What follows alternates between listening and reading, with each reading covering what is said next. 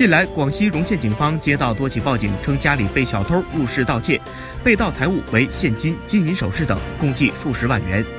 经查，警方将犯罪嫌疑人锁定为黄某，并将其抓获。据黄某供述，他平时非常注意锻炼身体，还不惜花重金，专门到健身房学习攀岩技巧，目的就是让自己的身材更结实，有更好的体力攀爬上楼。办案民警介绍，黄某曾先后服刑，最后一次是2018年10月才刑满释放。但他仍不知悔改，又重操旧业。在二零一八年十一月至二零一九年年间，其作案有十多起，攀爬楼层最高达到第十层。民警破案后追缴归案八百多元美金及黄金一百余克等赃物。目前，犯罪嫌疑人已被依法刑事拘留，案件仍在进一步侦办中。